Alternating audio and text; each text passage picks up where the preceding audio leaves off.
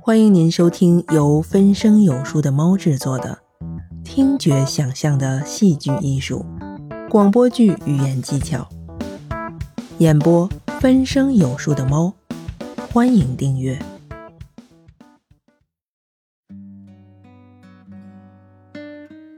气息的运用是演员外部体现手段中综合贯穿性的技巧。气息在广播剧舞台表演艺术中的作用是很多方面的，它贯穿着广播剧舞台创作的全过程。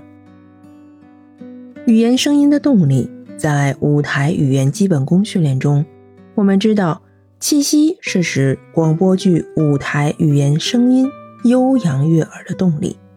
演员不能正确掌握呼吸方法，没有气息的支撑与控制。无法解决广播剧舞台发声问题。许多有成就的演员在塑造人物形象时，都能自如地运用气息变化这一技巧。但是，缺乏经验的演员或是一些初学者，却往往只注意在舞台发声时如何掌握正确的呼吸方法，而忽略了气息变化在舞台广播剧语言中表现的手段和地位，因而也没有注意研究气息。在表现人物活动时的重要作用，以及气息的活动同人物的思想情感、形态、动作、面部表情等等发生的各种变化关系。其实，演员掌握了气息的变化规律和技巧，不仅可以使角色台词悦耳动听，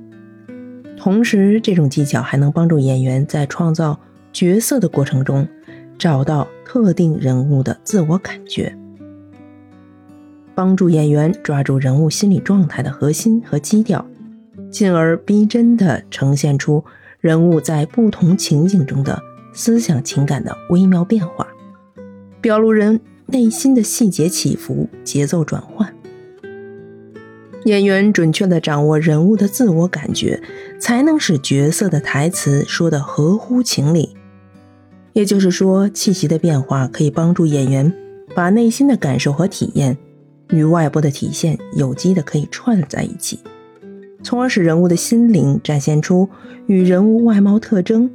既鲜明生动又亲切可信。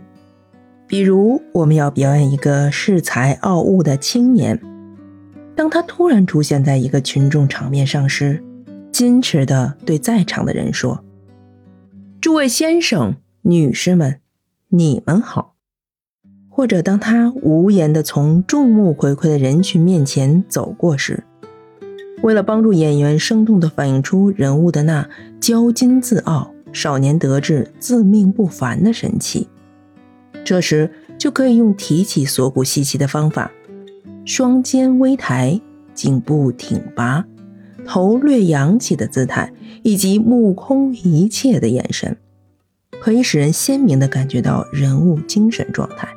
在广播剧、舞台剧呼吸发声基本要领时，一般情况下是不会采取这种提起锁骨的吸气方法，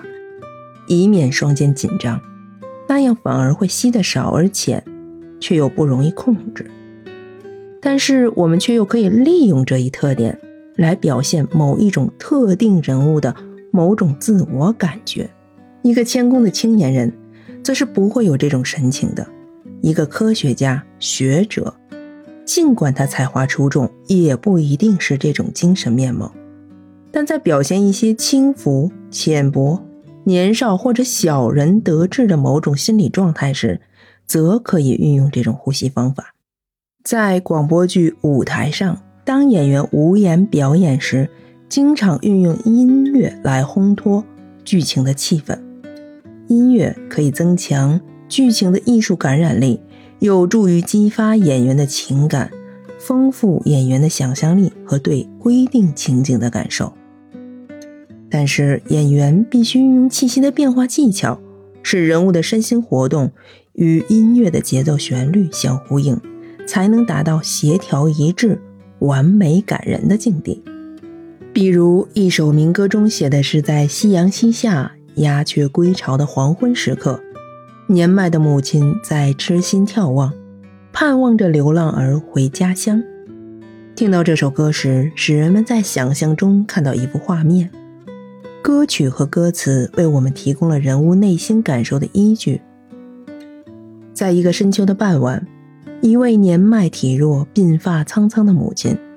站在村头的路边，向那通向远方的黄土路上望。